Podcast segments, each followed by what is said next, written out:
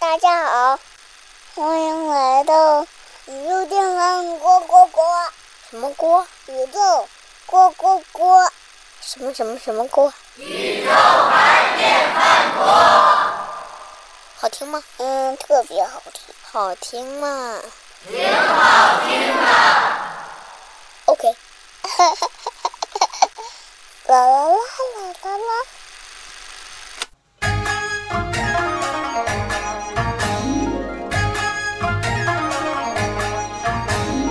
一身的穿戴不必名牌，自然的潇洒才真有气派。头发随风才真精彩，一举手一投足脑袋风采呀，这才是帅呀！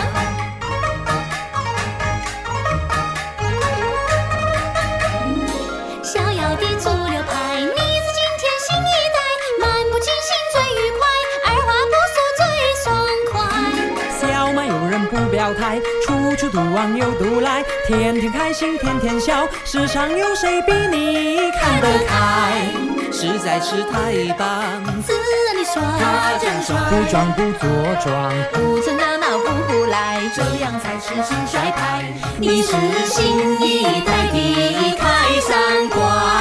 帅哥呀，你呀你是真的真的帅，实在是太棒，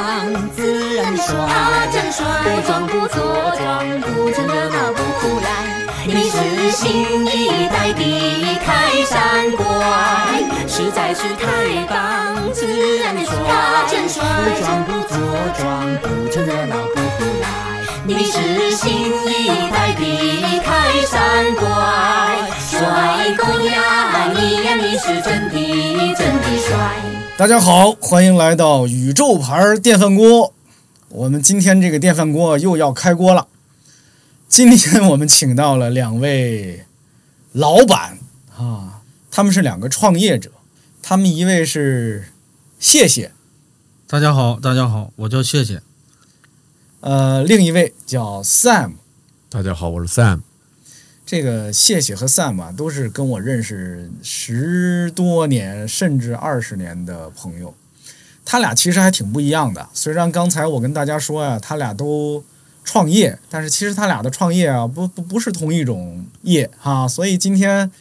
嗯、咱们请到了两种不同的创业者，聊聊创业这件事儿到底是一个开心的事儿，还是一个不开心的事儿，是一个值得做的事儿，还是不值得做的事儿。是一个令人去了就不后悔的事儿，还是一个 令人去了就想回来的事儿？呃，要不你们俩先介绍介绍你俩大概的创业经历，或者你们啊、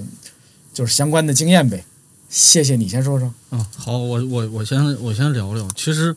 呃，其实我感觉我创业吧是一个非常非常偶然的一个一个一个事儿，从来没想过创业。但是当初从这个在奥美跟知飞汤逊两家公司待了十几年以后呢，出来的时候，哎，就不知道去哪儿了，不知道去哪儿了。然后有一个同事就说：“哎，我这儿我们一起干一个公司吧。”干一个公司呢，我就这么就莫名其妙的就进入了一个创业的一个事儿，完全没有任何的心理建设、准备，什么都没有啊。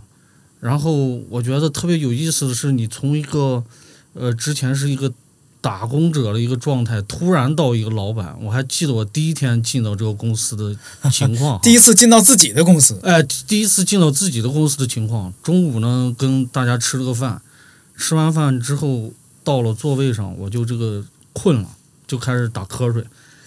然后我就就就趴桌子上，就马上要睡着了，突然意识到一件事儿，我靠，我是老板呀、 我去，我是我是老板呀、我我怎么能睡觉呢？ 不能心安理得的睡了。哎，对，标我兵，就马上就得起来，不是，你看我这事儿还有另一种可能，就刚意识到，哎呀，我怎么睡觉了？再一想，我是老板呢， 我可以睡呀、啊也有也有也有这种也有这种可能，就是从那一天开始，突然意识到好多责任，好多责任。嗯然后呢，那一天也去，因为一个初创的公司，自己出去买了桌椅板凳，买了插线板儿，买了这个、呃、干活家伙事儿，呃，到现在已经六年了。如果说这个创业，我我我觉得，呃，后来有一段时间就是曾经觉得这是一个坑，对，就是你已经没有办法可能摆脱这个事儿。你现在的一个心理就是说，我要把它必须干好，啊，我要把它干好，干不好呢，自己又觉得特丢脸，就变成这么一个一个状态。我觉得你刚说那个睡觉的事儿还挺有意思的。这个，我猜很多人，比如说想创业，就是嗯觉得我要是自己开公司，我想怎么睡怎么睡，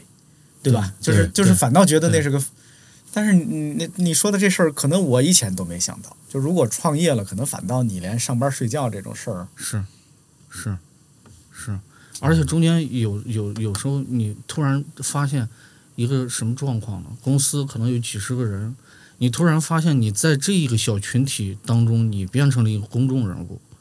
你对某一个员工说：“你他妈的！”就是突然这个话一出口的时候，其他员工、其他人其实都在看着你。嗯他就给你骂回来的时候，这时候造成的影响非常不好。嗯，然后你还要当着所有人的面跟他赔礼道歉，跟他什么，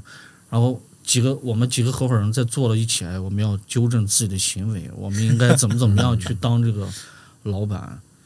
可正经了。对，可正经了啊，就是中间有好多好多这样的这样的事儿。你创业之前上过多少年班儿？创业之前上过，我觉得十一二年吧，十一二年的班儿，嗯，对，到现在创业几年？呃，六年了。呀，也不短了。嗯也不短了，六年了。就是，嗯、我觉得最初的那几年熬过来了，现在反倒虽然在一个特别危机的状况下，实际上把那个最惨的那个阶段还是过去了。啊，最惨的状态的情况下，其实你比如说我们有时候拍片，严重的没有没有这个预算。我把我们家就这个这个，我把我们我们家房子拿出来当拍片现场，四十个剧组的人到我们家去拍片，就是我把我媳妇儿赶出去，我说你晚上十二点再以后才回来，然后四十个人把我们家马桶拉坏了， 不合格。就是最难的时候，我觉得很呃过去了，但是就现在还是依然是压力很大，随时我觉得这个公司都有危险的一种状况。我记得你应该是刚创业的头一两年，你说过好像过年的时候，你跟你的合伙人俩人在一块儿哭了，还是俩人喝着酒哭了，还是抱头痛哭，还是是是是是，怎么着？是有这么个事儿吧？我觉得我觉得这聊聊到就是就是，呃，虽然创业现在这个状况还可以啊，但是始终中间会出现一些让你从来都没有预想过的，你你你做一个，呃，从以前是一个打工的状态跑来去去创业，你从来没有没有预想过会成为现在这个情况。就比如说我说，我们从过完年，比如说二月份儿还是三月份儿，一直到九月之前都没有任何的项目，没有任何的项目进入。那我们几个已经变到什么状态？我们几个去找了一个饭馆儿，找了一饭馆儿开始聊聊一个什么话题呢？这公司赔多少钱，我们几个还能继续干下去？最止损点，对止损点，最后算出来一个数，六百五十万，嗯六百五十万。能如被果整赔到这个数，这个公司还没有起色，嗯就关门。嗯，然后呢，接下来的那那几个月，我办了一张这个五十万的信用卡，然后一部分是给员工发工资，一部分我就从那个里边开始取钱，每个月嗯用用信用卡给员工发工资，对，，就是就说明公司账上一点钱都没有。有了，就是一点儿都没有了，因为它会非常非常的快，就是你你给现在一个月得给多少个员工发工资？五十个得发大概多少钱？一百万，差不多一百万，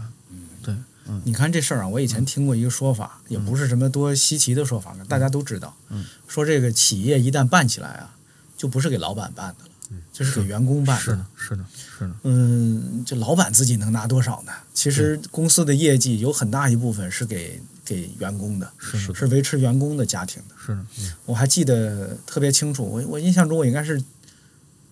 我应该是亲亲口就当面儿嗯听当时罗永浩罗老师说过，他后来好像当众也说过，嗯他说他某一次后半夜，这这这这这个当年锤子科技不经常后半夜大家还在忙着，他说他看到有一个员工人家媳妇儿来这个办公室来探望老嗯公，就是你你半夜不回家，那我来陪着你加会儿班吧。嗯，这个罗老师看见了，他说对他触动非常大，就说嗯我要是光看这一个员工，我就觉得他不就是个上班的，是个员工嘛。嗯嗯嗯，我看到人家里人，我才知道这是人家，这是是一这家是好多个家庭啊。对，是就是咱们这创业要是成了，这些个家庭就成了。嗯，是没这错创业不成，人家这些家庭，人家是吧？本来把希望寄托在你这儿，是这事儿就就砸了。就你这也是啊，你这对嗯发不出工资来，不光是你自己的钱没了，对你对你人家这五十个员工日子怎么过呀？对对对嗯，对，就是嗯，莫名其妙的。你你最近在读这个编剧的这个书嘛，就是叫那个《千面英雄》，那个一所谓的英雄被架上去的时候，永远都不知道自己面对是什么。嗯，就是虽然没有成英雄吧，但是说白了是被架在那个位置，有些事儿你必须去做。嗯，你要不你怎么怎么办呢？就是好多抉择呀，好多就包括像以前，呃，我们在在在国际广告公司的时候，老板们做的那些决定，现在都要你去做的时候，你才知道这个真不是好做的决定。对，嗯，嗯，我以前也听一些原来的老领导说过，就是有很多他当年做的事儿，其实我们这些下属或者说他当时的下属吧是不理解的。但是当他好多年后，反正他也不在那个位置了，大家也不在那个公司了，他才会跟大家说一些背后的故事。嗯，就是那个决定，哎呀，很有可能根本就不是他做的，对，对对吧？对，就是而他上边那个人做决定，是不是他们自己做 的？啊他们是出于他们自己的考虑做的吗？ 对不确定，对，不知道对。这个自己当了老板，可能才能理解这个事儿。是、嗯是，那个 Sam，你看刚才也说到了这个大公司的问题，是你的这个创业，据我所知跟谢谢就不太一样了。你其实经历了一个在大公司内部创业的过程，是不是？是你给介绍介绍你的故事。好啊。其实我算到在今天，可能自己创业了是一年啊，但是如果说陪伴或者是帮扶或者是呃扶持创业者，可能得倒到可能七八年前啊，甚至更早，就是因为在一个我之前的一个雇主啊，一个外企，然后我一直在内部去，每两三年就做一个新业务啊，每两三年做一个新业务，然后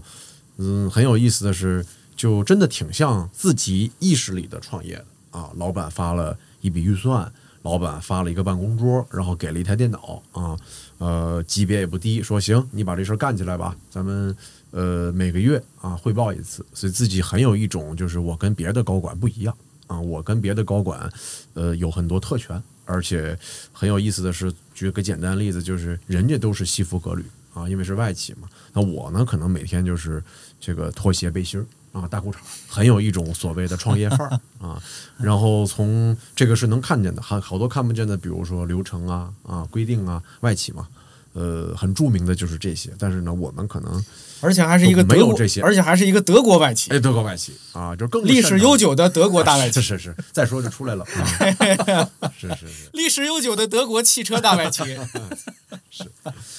嗯，也没别人了，嗯，好，接着说，所以呢，这个整个的体验是很好的啊，整个的体验是很爽的，所以呢，就是在没创业的时候，在所谓的大企业内，把创业那点虚荣、创业那点皮毛嗯啊，创业甚至那点这个美好的那零零星星的一一些吧，都模仿到了啊，都学会了，我觉得你这个啊，你这可能是很多人理想中，甚至也是我自己以往理想中最理想的创业方式，是就是你是背后有一个体制内大的体一个制，大体制嗯有一大堆人拿着一大堆钱让你来创业，或者是叫叫试错，对吧？对都不你叫拿创业的不是试自错己的钱，是吧？嗯你的压力会小很多。嗯当然你有责任啊，谁没说你没责任？你当然也很盼着把这事做成，但是他跟拿自己家的房是吧抵押出去或嗯者怎么着，那那不是一回事儿。是，嗯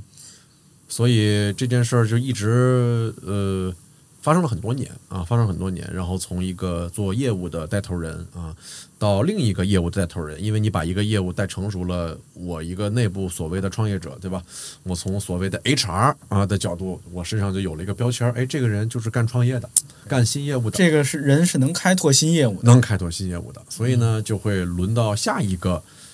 一间房、一个桌子、一本电脑、一笔预算的一个项目里。所以呢，从一七年到去年呢，就呃来到了这么一个很有意思的一个公司啊，也做了 CEO。干嘛呢？就专门帮集团内像我这样的别人在集团内创业，这是第一、啊。第二呢，就是有很多我们自己说白了自己鼓捣不出来，我们只能跟公司外的创业者联合一块儿鼓捣啊。所以哎，又把这个业务给了我，所以你看还是在帮助创业者，对吧？帮助我的所谓的雇主也好，股东也好，在一块儿创业啊。而这个话就说到了去年啊，因为是疫情，对吧？大家都在家办公啊，所以我们也是苦于没有办法再突破下去了，对吧？所以我们几个团队的几个骨干的小伙伴儿啊，然后跟着我一起就从这家大的外企里离开了啊，我们就做了自己的事儿。自己的事儿呢，其实如果顺着这个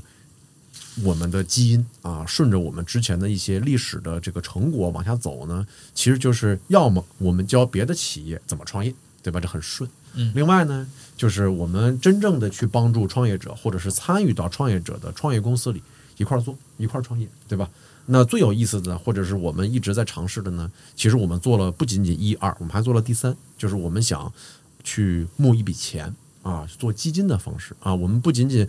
把人、把事儿都找到了，对吧？我们还帮你把钱也找到了啊。这么一个所谓的满分答卷儿啊，一上来就想答一个满分题，明白？是不是？你看，我简单点说哈，就是你现在也是在创业，但是你创业的这个项目是当别人的创业辅导员，可以这么说，是这意思吧？。是但是你的这个变化呀、不只是一个什么钱上的什么之类的变化，而是因为你实际上才刚刚脱离背后的大体制，是吧？对是的刚刚从这个圈养被放归山林，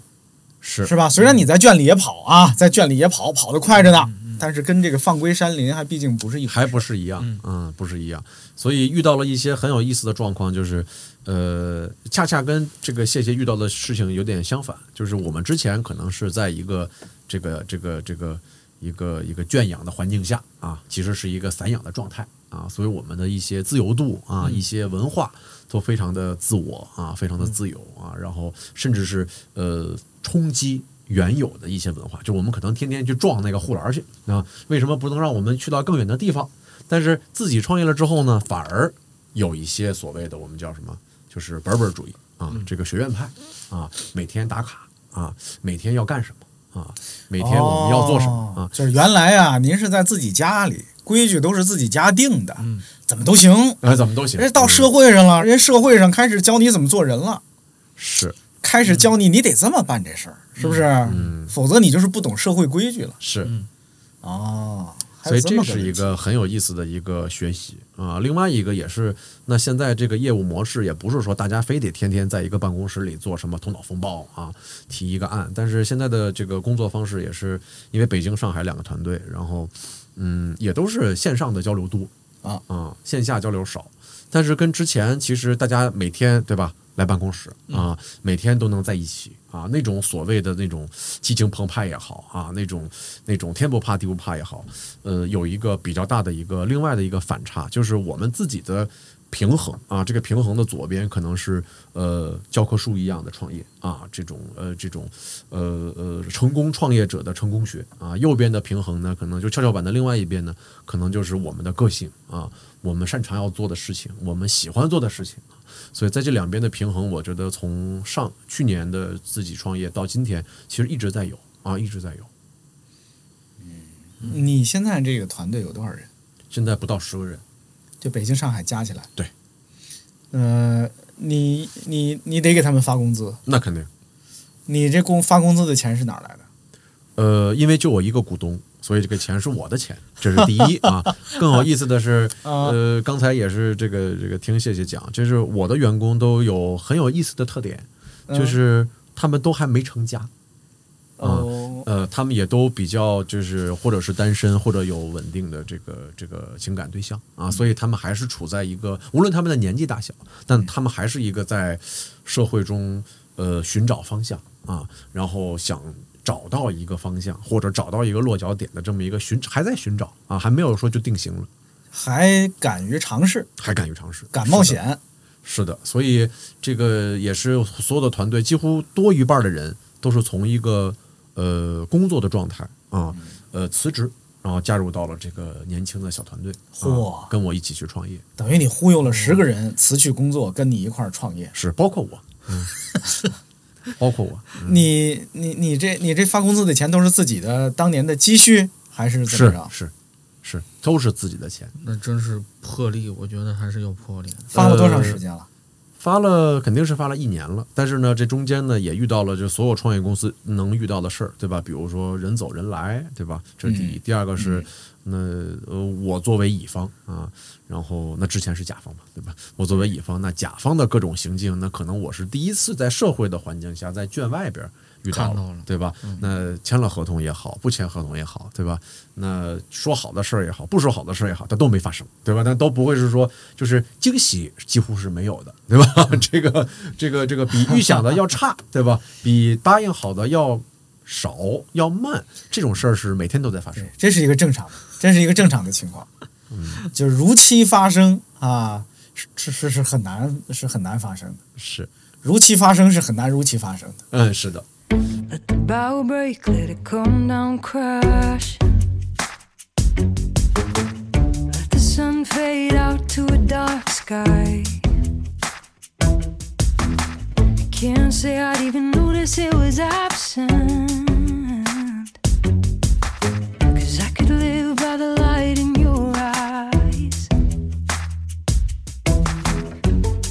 Unfold before you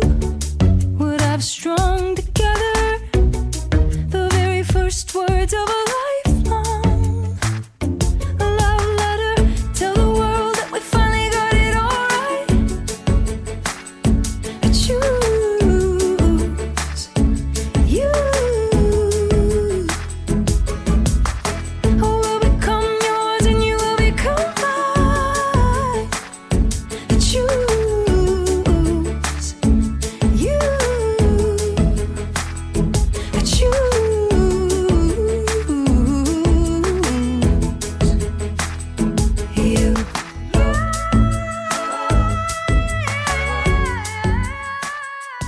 就是你你看你俩一开始呢聊创业，你俩就先都吐的苦水儿是吧？对对，先都说的这个遇到的风险、遇到的压力，有没有最开心的高光时刻？你们能想到一些吗？还是根本就想不出来？我。我还是我还真有，来来来，嗯你说说。因为其实创业这个事儿，后来就发现是个坑嘛。就你觉得你觉得快快干不下去，或者是你支撑不下去，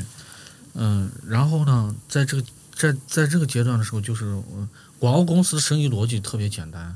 就是如果你有好的作品，就甚至是比如说像很大的公司，一个好的作品，生意哗啦哗啦就进来了。起死回生，起死回生啊，很多很多公司都是这样。那我们有一次就是我们就是刚刚给给给强总还有 Sam 说的这个，我在在我们家拍的那个片，拍完了以后，客户实际上是没有钱投的，一分钱投投投放投放零投放零，只是在他们的公众号上发了一下。啊，只是在他们公众号上发了一下。然后呢，我们同事特别的不甘心，就把它丢到秒秒拍上了。嗯，丢到秒拍上之后的这个呃一个星期以后，这个这个片子呀，突然在有一天晚上，点击量过了三千万。爆发了，爆发了，呃，就是超人爸爸那一只，是微博上特别早的几个号儿，就是我被震惊了还是什么之类的，发现了这个片子，啊发现了这个片子，把它转出去转发了。了一下，啊转发了转发了之后呢，就是我为什么突然有人告诉我这件事儿了？是那个片子里面的一个演员啊，他其实是一个演员经纪人，是因为我们没有钱，只能找演，只能找来演员经纪人来演这个片。他突然说：“哎，谢谢你，赶快看一下怎么回事。今天有七八个人找我演片儿，哦，哦，你去红了微博上看一下。”我一看，就是点击量已经过了三千万了。 OK，然后这时候呢，我跟我媳妇儿正在这个万达吃酸辣 粉儿，然后呢，我们马上就加了个菜，哎马马上就加了个串儿，马上就加了一个这个这个这个一个锅，然后另外我们有一个这个组的这个总监呀、啊也在街上在逛嗯街呢，突然看到这个的时候，那个那个眼泪就就就下来了，那个女孩儿那个雅丽当场在街上就下来了，就是因为我说实话，这个是自然流量啊，这个嗯比我当初在嗯拿了戛纳，我觉得那个我操，我觉得真的是市场的反应嗯，啊，我觉得值得了。有几千万人呃喜欢喜欢啊，嗯比几十个评委给你投一票，对值得高兴多啊了。对嗯哇，那个那个是真的是心里面一块石头落地了尤。其是这个给人的这种激励啊，这种对信心是对很足的。对，因为说实话，干广告创意这行啊，还是凭作品，还是平对？吧？你你出多大名，你是没作品啊，就是不硬气。嗯，然后呢，你甭管呃你之前口碑怎样，或者你之前怎样，拿出一个好作品来，所有人都服，是的，对吧？是的而且这客户就自然，生意自然就来了。是的，是的，是的，嗯，是的。所以这件事儿就让这个谢谢老师就一炮而红，可以对嗯这么说如如果如果说实话，没有那个作品，可能公司活不到现在。哦撑不下去就了，是那是一个开始，从那个开始以后，我们大概就是摸到了一些路子，慢慢的自己做一些做一些东西，明白。就是还是有很多开心的事儿。啊，当然，这后来就后来，其实我自己意识到，就是创业这个事儿，嗯，老罗也说说说过，就是好像他给王自健说了，你是为了挣钱干这个事儿，还是你为了把这个事儿干成干这个事儿？不是是王自健还是王自如？王自健，王自要做王自健，要呃要王自健做手老师机当时要做手机，哎，对要做手机。哦他他问他，你是为了挣钱还是为了把这事儿干成？嗯其实我们当初我们几个人都没想明白这个事儿，但是从我现在来说，我觉得是对我来说是要把这事儿干成。就是如果说我挣不着钱，这个事儿都都我先放到放到一边，嗯这至少对我来说是一个不一样的一个人生体验。我在这里面转了一遭，嗯啊，转了一遭。明白，啊，从一个创意什么也不懂，现在天天开始拿着那个叫什么，就是那几个管理学大师的那个书，在那儿假模假式自己也也要学一学，啊，对，也得也得知道，看来这管理学大师的书还是有市场。当然有市场了。对，啊不是你，你如果如果在你本身对这个事儿了解不够多的情况下，看大师的书还是最有效的，嗯，是吧？你同意肯定还是看大叔的，看大叔的诗啊 最有效。看看大叔的诗，对，因为因为其实在这个中间，我觉得也也也学到了好多东西。我有一段时间干了一件特别有意思的事儿，啊，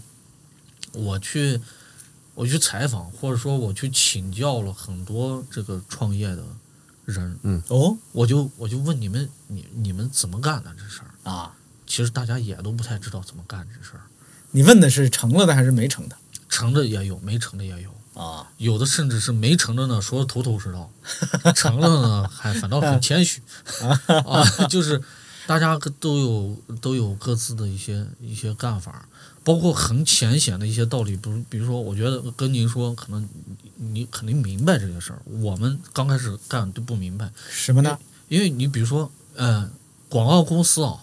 干法有几种，就是一种呢是干大私活儿，比如说我们某些同事嗯接一大私活儿，这私活儿一千万这么大的一个私活儿，哎，干不干不了了，我找两个人过来，我把这个一个公司我就成了，啊，叭叭叭我就开始干，这是一种干法，但是这种干法实际上你只能干成作坊。嗯但是另外一种呢，就是有资金进来了，就您说这种有资金进来，比如说 t o b i 比如说天宇空，他有资本进来了之后呢，他招人，他需要把整个的装修啊、什么租房啊、设备啊、人员全拉齐了，这时候再去找找业务，那就有有一个就是先有鸡还是先有蛋嘛？明白了。你是先找活儿去，还是有活儿你再找人？嗯我们最早连这道理都没弄明白。嗯其实就是应该你把这个事儿全部码平了，码成一个系统以后，你再干，这个公司能起得非常快，风险也小，风险也嗯小。但是这个这个这个这个的呃要求就是说，就像就像你你你得把自己钱拿出来给大家发工资，前期投入、前期投入基础建设，是的，嗯我们前期是没有一分钱的，确实是你要是进了一饭馆儿啊，发现这饭馆儿也没装修，桌子椅子也没嗯有，啊，要什么菜他现去给你买，你就你不会在这个饭馆儿吃是饭的，是的，啊对吧？哪怕他你他他他说你你相信我，我一定给你炒好，对，你不会在这儿吃是饭。的，是的，是的，嗯是的。是的，是的，嗯，所以，比如说我哪怕只有五百万，我把这事儿都拉系统了，我然后再找活儿进来，再把这五百万还了也好，还是继续给到投资人也好，这是一个很系统的做法。嗯我们的做法呢，就是，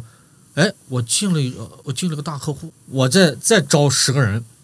这个做法其实是错的，这个会导致这个公司非常的不稳定。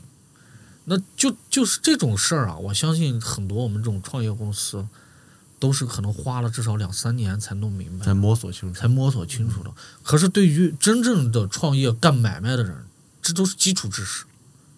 是嗯，这个事儿啊，在于你不开始干，你是没有机会弄你是明白。对，就是你想，我先把道理都弄明白了，我再开始干吧，这又是一个错误的做法，是的，不可哎能，是的，是的，对吧？是的你不可能在学跳进水池之前把游泳技巧都学会了，对，这也是不可能的事儿。对，你你甚至不跳进游泳池都没人过来教你，是的，大家都不知道你想学游泳，是的，是的没有人会告过来告诉你，你知道吗？其实这事儿很重要。嗯嗯你只有在水里扑腾扑腾，甚至你看你都呛的呛水了，嗯旁边的人才会告诉你，你看你应该那样。嗯你坐在岸边儿，别人连告诉你都不会告诉你。而且学会游泳之后，你发现其实读的书或者是都不呃够看到的那些成功人士，他们那个年代的创业跟我们现在的这个年代谈创业那是截然不同的啊！嗯无论是认知，无论是大家的生活习惯，甚至是疫情前后的一些很巨大的改变啊，嗯我觉得对很多的，我觉得就对绝大部部分的创业者，你再说你准备好，我觉得可能也有漏洞。啊，可能也有意想不到的没，一其些实一其些实我感觉没有准备好的。要学的，没有准备好的。就是有一个特别有意思的数据，中国每天有一万家公司注册，百分之九十八会在三个月之内就死掉。是对，然后呢，剩下的这个百分之二，啊就是可能会活过几年。最后，最后剩下在这个行业里面的没有几没有几家公司了。对，嗯，它它其实它不是一个，它这个它这个创业成功的几率其实非常非常的低。对，嗯你也不必要求说我自己肯定。我其实说实话，我我我自己这几年我会分析你的身上有没有到底有没有这个创业者的这种素质，分析自己还是分析嗯分别析人自？己，分析自己。哦，你可能确实缺不少的地方，嗯，那是需要别人去补齐的。是就你们刚才说的这种状态是一种常态吗？就是大家都就创业的人都挺痛苦的，就没有谁创业是真的嗯是开开心心、一帆风顺、乐乐呵呵，没有吗？我觉得几乎没有。嗯，因为我觉得首先创业就是一个怎么说，是一个反人性的过程啊，它是一个要突破，对吧？它是一个要打破，它是一个要超越啊的这么一个过程。那这那就跟。呃，获得全运会冠军要去拿这个这个亚运会冠军，拿到亚运会冠军又要去入围奥运会一样，它是永远没有上限的，对吧？哎，不对不对不对，你看这不是创业这个事儿的问题，嗯嗯，你说的那可能是一个投资人的心态，嗯，就是我要增长，我要努力的增长，对吧？我也见过一些创业的，呃，前辈吧，就是创业者吧，咱甭管他前辈不，反正他是创业者。比如他的公司十年前刚创办的时候是二十个人，十年之后还是二十个人，而且他将永远控制在二十个人。他的公司的业务，比如每年固定一个数，哎，我就到这个数就停了，因为这个数是既能养够这二十个人，也能让我自己有一笔不错的收入。有这种，不是有这样的创业者？这个是快乐的，嗯，这种是快乐的，因为其实咱们这个圈儿啊，有有有几个这样的公司，有几个这样的公司，就是他以接这个我我那天有一个跟他跟这个这个有一家热店去分享的一个一个文件，我说你要想做爆款，其中有一个情情况是什么呢？你接那些已经濒临要绝望的企业，专治对专治危重病人，哎，专治这个这个已经呃死要死马当活马医的这种企 业，专治死马。对专治死马，你一定能做爆款哎，。这挺好。 嗯哎，其实咱们这个圈儿里面是有这样的几家公司的，哦就是专门接这样的，他活得很开心，他也活得很自在，他甚至我觉得那个状态有一点像一个摇滚乐队的这种，哎，高兴的时候接一单，啊，真有这样的公司啊！哎，有这样的公司，我高兴的时候接一单，因为这个公司就这就这六七个人，哎，我就在这儿我自己玩让儿，哎你说的，我又想开这样的公司。哎，我就在这儿玩儿，我觉得枪总特适合，嗯，因为呃那家公司，因为大家可能也也有一家公司，大家也也知道，就是有国际广告公司要收他，然后他不愿意被人家收。但凡是如果是个生意头脑的人，都会啊，哇，你这么牛逼，把我收了得了， 变现了，嗯几个亿了，至至少是谈谈价钱嘛，对吧？至少谈谈价钱，不谈，哎，对我就愿意玩我这样的项目。嗯，到今天为止，我都能做出一些爆款，跟你这个行业里边其他人做都不一样。我是有建树、有观点，我的视觉、文案都是独树一帜的。这两个人，一个人是中央美院毕业，一个是皇皇家那个美术学院毕业，很厉害啊！这也这圈儿里面有这样的人，就明白看你自己想怎么玩儿这个事儿。嗯，实际上从，从从我来说，那我有几个合伙人，合伙人有的说啊，这个公司要上市，有的时候我们要去开阔另外一个一个一个什么事儿。对我来说，我都我有点听不懂，我就没想把这 个。你们几个合合伙人之间会有这种意见的分歧吗？呃会有，一定都会有，就每家公司都会有。嗯，对，会面临很多问题嘛，就是呃，比如说嗯，是不是朋友不宜一起创业？是的，是的。他因为我觉得在嗯、呃但凡创业的人，能把这事儿干成的人，我觉得身上都有动物性。嗯你就是个动物，你是非常狠的，你是嗜血的，就是我我我就完全不给面子，我是冲着那个目标去的。嗯嗯然后我我我不是一我不是说一个唯成功论者，就是你非得成功了才代表你你完美还是怎么怎么样。但是创业这件事确实需要这样的人，嗯，但我觉得回答枪枪枪的问题哈，就是一个是说，可能有一些人希望把公司做大做强啊，嗯我的出嗯出路可能或者是我的终局吧，可能就是一个全民所有制，对吧？上市了啊，嗯呃，这个卖了股份就怎么着了啊，嗯然后就排行榜了，啊，出对书了，嗯，呃，另外一帮人呢，就可能会是觉得我小而美，对吧？对我要有小日子，对吧？对我要有生活，我要有爱好。我觉得，呃，我觉得大家可能越来越多的人吧，我我见识到的，应该都是越来越趋向于后者啊、小而美，然后呃，按部就班，或者是说呃，量入为出这么说吧，而不是我说觉得都不用美，我觉得都不用小而美，就小而够就行。小而够。小小这玩意儿，它嗯它够用就得了，哎，美不美的不丑就行了，真的自己看着不恶心就行了。但是可能二位是有这种这种，你们是在一个比较很很特殊的有这种门槛儿的技术工种里哈，就是、呃，在在经营多年，但是大部分创业者还是属于不是这种积累的，对吧？不是有这种门槛儿的，对吧？他只能靠，比如说最简单的就是贸易，对吧？就是无论开餐馆儿，对吧？开这个对这个买卖公司，对吧？买卖啊，然后还有一种呢，就是我有技术，可是我就不知道这技术怎么变成产品，怎么能让人买单，对吧？所以我觉得更多的人的苦恼是这样。 You are the promised kiss of springtime, the May still lonely winter's and long. You are the breathless hush of evening that trembles the brink of a loveless song.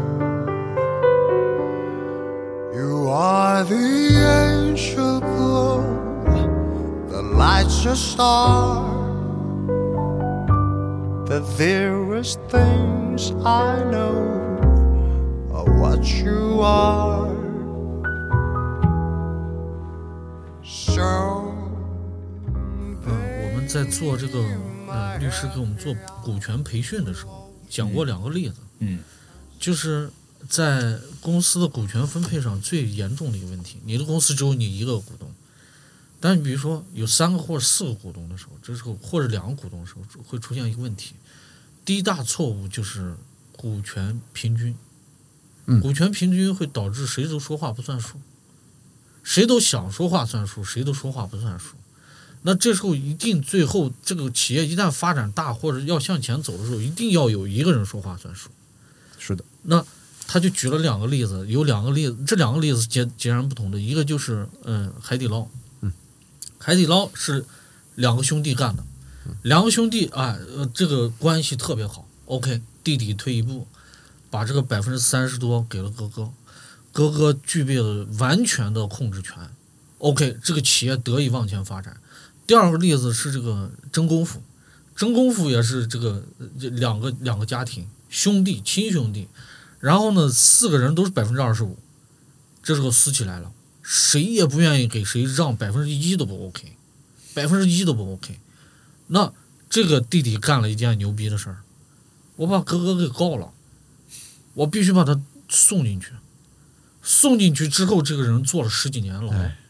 那么这个公司就此就陷入了一个他发展不了。其实他能发展是非常大，嗯大家但是现在看到，比如说真功夫已经很少了，就是因为出现还了哎真是但凡这个里面有一个人，有一个，比如说，呃，强总其实都是格局大的人，我相信就是如果碰到这种情况，咱商量一下，得了，别弄成这样，就是非得坐个牢才行，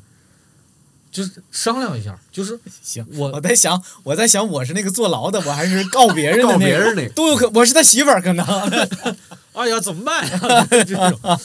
所以就是最后就闹僵到这个程度，我把你送进去，我我心里面才解了这个恨了。嗯，我都不在乎这个公司有没有或者发展怎么样，这就两种不同的人。我有可能退一步，比如说那个、那个、那个海底捞那个，我退一步，这个集团发展的贼大的时候，实际上这个我只有百分之三十多，但是对于我个人来说足够了呀，一百亿还不够吗？但另外一家就想不通，嗯想不通。我觉得这两种人都有，这是格局问题，甚至于是甚至于说你这个人的这个心性，你这个人的性格特征，你适不适合创业？熟不熟人是一回事，哎还有一个就是对法律的了解，对吧？我觉得谢谢作为一个公司的这个管理合伙人或者 CEO，你就有这个法律意识，对吧？你还去上课，对吧？你还去这个，就咱们可能在一个一这个千万级的这个业务的时候，哎，咱想着那一百亿的事儿，我觉得就是想的很对，因为到一个公司，从我的角度来看，最重要的还是 CEO 拍板。得有一个人排班。我们觉得，因为遇到过特别多的这种吵架，啊、嗯，包括就是拿谁的投资，不拿谁的投资啊，如何分红，分不分红，这这种很跟钱很深入的讨论的时候，最后我们都是最后一句话啊，如果我来说，我就说咱谁都别说啊，CEO 拍板，因为到最后。呃一个公司的顶梁柱，对吧？一个公司站最后一个站在擂台上的，一定是那 CEO，对吧？或者是他那个敲钟也好，对吧？那个光辉时刻也是他。所以呢，CEO 不容易啊，创业的 CEO 是真不容易。做决策的那个人很难受的， 就是有的时候啊，可不可以这么说？就那个决策正确不正确都不重要，都不重要。但是有人做决策啊、大家都认可这个事儿很重要。是的，是的，就跟我前些天看一书似的，那个书里就是说中国古代的这个皇帝的世袭制度，说为什么世袭制度最后定的就都是这个嫡长子来继承，因为呃中国古代的那些聪明人、那些官员们，经历了好多代的政治智慧的修炼，终于发现了一件事儿：谁当皇帝不重要啊，就是稳稳当当的有个人在那儿坐着。很重要，对对吧？就对大家不争不抢，是他好嘞，是他就是他，对就就行了。对，那个时候那个人是谁没有那么重要。对啊，你换一个绝顶聪明的，他未必就能起到很好的作用。你换一个大傻子在那儿，他也搞不他也出什么能对事儿来。对，对吧？顶多他自己浪费点钱，他自己的这花天酒地花花去呗，嗯对吧？他不会影响这个国家正常的进展，因为还是有制度的。嗯，这可能就跟这个刚才说的这可能一回事儿了。我觉得这个朋友的关系啊，你看以往大家说朋友不能一块儿创业，可能就是因为朋友感情很多时候是跟制度相抵抗的。是的，朋友关系会伤害制度，制度会伤害朋友关系，就是这俩事儿之间有矛盾。嗯，那你一个企业到底是要制度还是要朋友关系？嗯，是吧？这就是个非常简单的，但是要面对的问题。我之前团队其实这也是我很高兴的一点啊，因为之前在大企业里做这种创业的咨询也好，呃，孵化也好，然后呃，果不其然，然后呢，去年年底呢就发生了这个，呃，我团队的人跟我一样啊辞职了，出来创业，嗯有人在这个这个大厂啊，很著名的互联网企业啊，也做了很好的工作，收入也很高，但是最后还是决定出来干。有有一个团队就是三个小伙子，他三个呢，这三个人呢跟谢谢的这个合伙人们是反面的，就这三个都是那个很暴脾气的啊，嚯，很三个骑哈雷的小伙三子。个火枪手，三个黄手，啊然后干了一件特别温柔的业务，干嘛呢？做猫粮我啊，很温柔啊。然后这个事儿就很反差萌，对吧？呃，他们拿到了投资，然后找了办公室，然后请我去这个老领导啊指导工作去了。呃，特别开心，这一个晚上就这仨兄弟就来回来去说，来回来去说，嗯一会儿想 logo，一会儿起名字，然后在网上看，我就喜欢这名字，我得花多少钱把人家名字买过来？嗯就处在这种创业的这个亢奋状态。嗨呢亢奋状态，那还嗨呢嗯还嗨呢，我就给泼了个冷水。我说呢，咱现在是苦日子啊，呃，苦日子的时候都开心着呢。我说，一旦咱们有好了，一旦咱们打平了，一嗯旦咱们又有投资进来了，我说那个时候千万得呃，把兄弟继续做啊，咱生意可以不要，但我说这三个人千万别因为做哎了生意了。这兄弟做不成，我说能明白这话什么意你思吗说？的嗯太好了，这个我猜啊，当时都点头，都没听明白。对，当时就你是说嗯的这个话太好了你。听我说，这个这个话呀，在在没事儿的时候说，大家都认同。嗯，一有了事儿啊，就大家都这个话都没用，嗯没就是用了，懂也没没用了，懂也啊没没用了。嗯因为其实，因为其实这个事儿啊，就是我们曾我我我曾经想过这个，就是任何一个企业其实有生就有死，嗯你不知道这个公司哪一天就没了。嗯但是如果你再回想起来的时候，我操，我因为一个公司，我跟哥儿几个那么好的哥们儿掰了，我因为挣点儿钱，我要挣点儿钱，我的我挣的钱跟你挣的钱发生冲突了，我觉得这个事儿太不值当了。嗯，多少钱？可能再多，啊非常非常多，我对就对觉得这也得看那数是多少啊。哎我觉 也看得那是数，是多我少觉得是有可能啊。我我我不认识你，然后拉黑了，我消失了都有可能。嗯但是，就比如说我们干这个事儿，不至于，我觉得不至于，因为，嗯，不就干个公司嘛，咱最后图图的是开心。嗯，对我，你是不是把这个事儿干的挺挺有意思的？嗯，如果你干的挺有意思的，像强总似的，我出了一个书文案的基本修养啊，这些东西，或者是给行业的一点儿东西，我觉得这事儿都比你挣了些钱来的更有意思。有些人创业就是为了所谓的影响力啊，这个，哦，是吗？还有这样的创业者，那我觉得有，啊，我觉得真的有，不为钱，为影响力，呃我，怎么没见过这样的？嗯，还真有，或者是他可能有比较神奇的变现方式，对吧？但是有一些人，包括一些可能比较资深的一些啊，可能是呃五十多岁了啊，年长了一些的一些高管，他们可能创业的方式或者是他的一个载体，并不是一家公司，对吧？他有可能是个协会，有可能是个 NGO，甚至对吧？哦呃，或者有可能甚至更呃呃呃怎么说灵活一些啊？他可能做了一个这种线上的教育平台啊，教育分享分享平哦，台，明白你了。要还这蛮样，多的。你要这样说，我还真想起一个人。嗯嗯我们现在有一个客户呢，他是某一款这个果酒的吧，果酒的这其中的一个副品牌的一个一个一个创始人，那他很早很早其实就已经钱就已经够了。嗯，但是他现在到了这个年龄的时候，比如说五十多岁还在干这个事儿的一个原因，就是他真的想干一个事儿。嗯，他真的想干一个事儿，他把这个酒啊，他从最初把它做出来，拿到手上，最后现在卖在京东上面一年能卖几个亿，哇，一个一个一个一个老男人老泪横流。嗯，他其实就在京东做一个 CEO，他是一个他其实是个职业经理人，他嗯并不是一个股东，因为啊这个国酒啊，国酒不太可能让他去占这个股份嘛，嗯，只能让他当一个职业经理人。但是对于他来说，干这件事儿，他觉得特别好，嗯，对于他来说是个经历，嗯我们也跟他一起聊过啊，他是这个这个呃这个创业经历也是非常丰富，但他就希望自己在这个老的时候能再把这件事儿能干成。或者换句话说，还有一个方向啊，就是很多行业可能是那种需要花很多年、很多年才能研发突破一点点，的一种这种功课类的啊，这种这种呃破题类的啊这种行业。然后很多人成功之后呢，对吧？所谓的财富自由之后呢，他会把自己的财富这个不计回报的投入到这些行业里啊，无论是这种重大疾病的这种疫苗，还有或或者说，比如说，对吧？我们知道很多美国人，或者是现在越来越多的中国人开始做这种呃可回收式的火箭呀、对吧？上个外太空了，对吧？这些其实不是一代人能做完的事儿，但是很多人真的就愿意把很多的财富、时间投入到这些行业里，我觉得还是。很伟大的，我觉得这也是很多我觉得不想打工了，想创业啊，想创造更多的财富的人，应该去追求的一点一点中举吧。这个创业呀、倒还真是跟一般人口里所说的创业不太不一太样一，样了。是吧？就是嗯一般人所说的创业，还是脱离呃上班打工的状态，而自己开启一个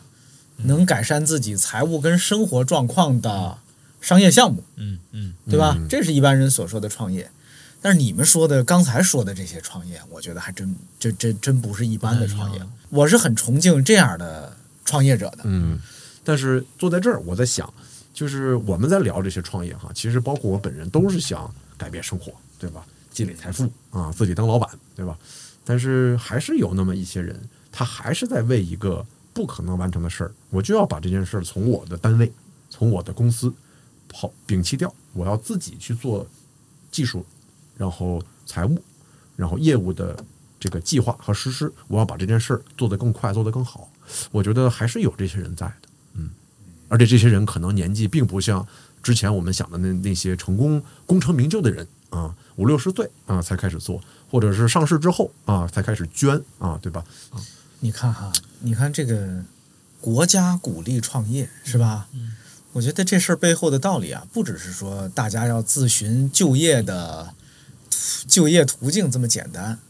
其实我刚才就想这事儿，其实一个人或者一个小团队从一个大的别的机构里拆分出来，就像细胞分裂一样分裂出来。嗯，分裂出来了，它就有自己的活性了，它就不是沿着原来的业务模式来做事儿了。他会努力去开拓新的业务模式、新的可能性。这个事儿对于社会、对于全社会是一个特别重要的事儿，是吧？就比如说，谢谢你自己开了一广告公司，你这广告公司就不会照着原来大广告公司做事儿的办法来做，你会做出一些大公司做不出来的东西。嗯，这个事儿对于整个社会、对于整个行业一定是有推动、有价值、有贡献的。哪怕你试错错了，也是有价值的。说到这个，我我我我被强总启发了。我觉得，我觉得说两个说两个例子特别特别特别有意思。第一个呢是，就是某招聘网站啊啊，某招聘网站，这个招聘网站的这个人呢，是从一个更大的一个招聘网站，他跳出来的嗯啊，他跳出来的。当他跳出来的时候，实际上他自己非常明白以前的那个企业有什么问题，甚至是他做过什么恶。这甚至是他做过什么恶。嗯那么未来的这个市场是面对什么市场？他为什么说了这个广告词是那么一句广告词呢？他因为他知道啊，这个中国未来六千七百万家中小企业，嗯我面对的是这些找工作的人。嗯。哎，这个市场是一个什么市场？已经不是那么一个大市场了。这是这是第一个例子。啊。第二个例子是一个特别大的一个内衣品牌，中国第一内衣品牌。哎嗯从这个内衣品牌跳出来了几个人，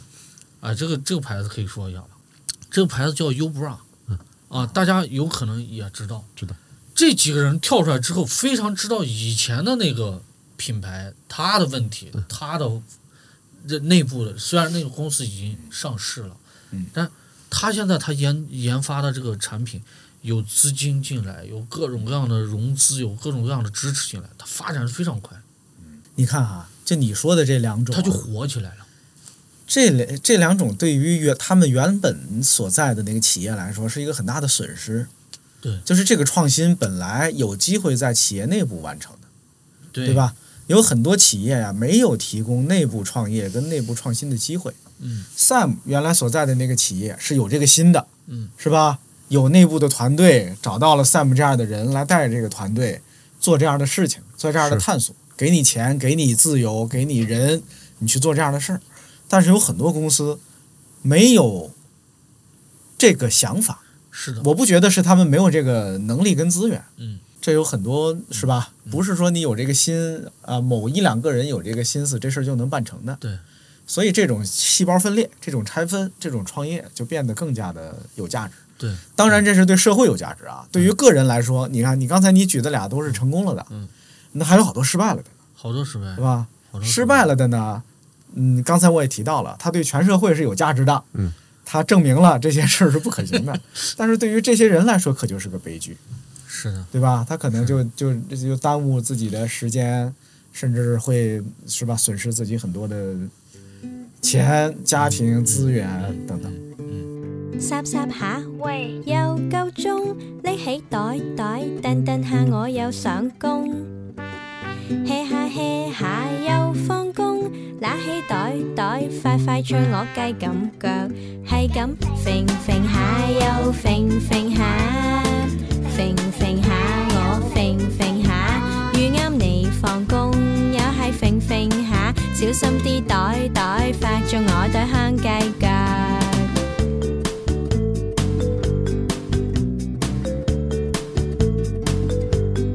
勾勾下，喂，又夠鐘，將一袋袋嘢放進我個袋中。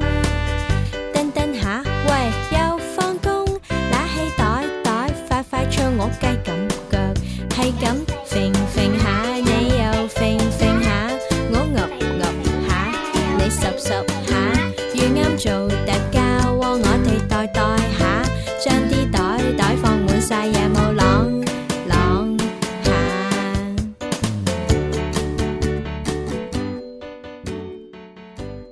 我觉得这个是比较这个常见的，对吧？就是出发的时候在一起，对吧？这个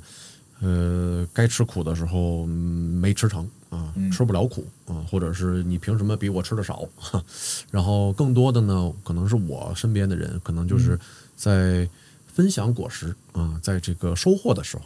嗯，出现了人性很恶的一面啊！这个这个恶的都已经恶到家了啊！这个，呃，不堪入耳。有的人也是呃逃亡到国外，或者是呃卷款到国外啊，都有。哟，还有这种事儿呢？对，因为法律的一些边框，其实，呃，其实也也也没有办法啊，让一些逃亡到国外的人怎么怎么样，对吧？很多人都知得道，几位数的款才能值得逃亡到国外？